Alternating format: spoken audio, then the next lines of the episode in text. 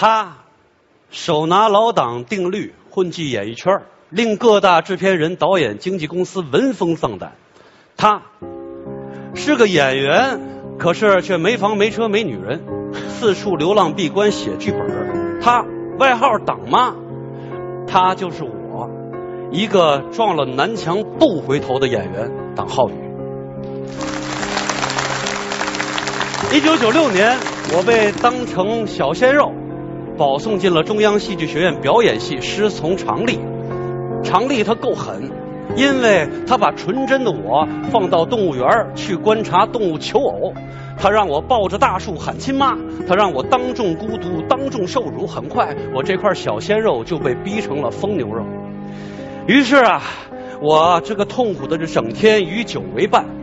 喝着喝着就快毕业了，这毕业大戏《费加罗的婚礼》，颓废的我拒绝饰演主角，转而演了一个小角色——安东尼奥酒鬼。正是这个用真实经历换来的酒鬼，成为了我表演生涯最经典的角色之一。我突然间明白，我要拜痛苦为师，真正的表演就只有一条路可以走：把生活的南墙往死里撞。不疯魔不成活的我，在二零零四年八月三十日凌晨作到了极点，结果撞车了，车三百六十度飞到了二环对面，车轱辘只剩一个，这个是大难不死，没有后福，因为从那之后，只要是我主演的戏，肯定不播，史称老党定律。这南墙竖起来了，我决定跟他死磕。越是没戏找我拍，我越是挑好戏；越是挑好戏，就越没戏；越是没戏，就越不值钱；越不值钱，就越不想拍；越不想拍，就越穷。可这穷还得有尊严。于是我就开始跟朋友撒娇，我说不行了，我活不下去了，我要自杀。朋友说：“哎呦，你可别死啊，今天晚上还有一顿饭呢。”就这么着，我软饭硬吃，居然没饿死。其实。我的饥饿并不是物质可以喂饱的。如果我不能用我的表演锋利的刺痛观众，那我只能拿这把精神的砍刀砍向我自己，直到死亡。于是我跟一个养猪场的老板借了五千块钱，买了一辆自行车，准备骑行到拉萨去寻死。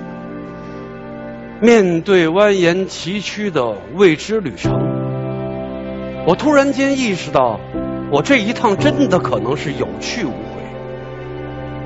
我害怕，我恐高了，我质疑了，我这样死磕有意义吗？于是，我一连喝了六天的大酒，才真正敢上了路。一开始我还戴着头盔，但随着海拔的升高，空气越来越稀薄，我才意识到自我的渺小。于是我扔掉了头盔，我艰难骑行。当我的肉体达到极限的时候，精神反而松弛了下来。我开始贴近自然，我明白了，不走弯路就看不见风景。我看不见星光，是因为我的天还不够黑。二十四天，两千二百公里的骑行，到达了拉萨。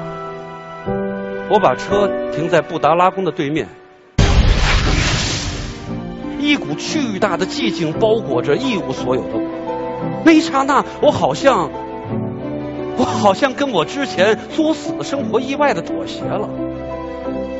我决定回到北京，开始新的生活。我要成名，我要赚钱，我要娶妻生子，我要带着我父母周游世界。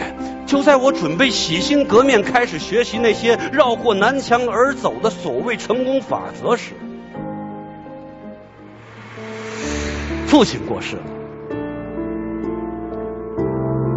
当我把父亲的骨灰撒到大海里边的时候，船上的喇叭突然传出了“大海啊，故乡”。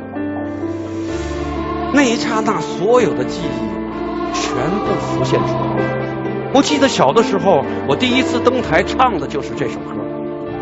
那一刹那，好像是父亲在叮嘱我：“孩子，别忘初心。”很早以前。我记得老师说过：“戏如人生，人生如戏。痛苦是生活中的南墙，却是表演的垫脚石。”去年我踩着这块垫脚石演了一部《镖门》，在里边饰演了反一号山猫。这部戏意外的播出了，而我也成功的打破了老党定律。在那部戏之后，一些小鲜肉自发的组成了一个山猫党，因为他们希望像山猫一样学习，保持住一个动物的本性。于是我跟着他们一起磕，一起疯，一起向死而生，我们一起撞南墙。万一墙倒了呢？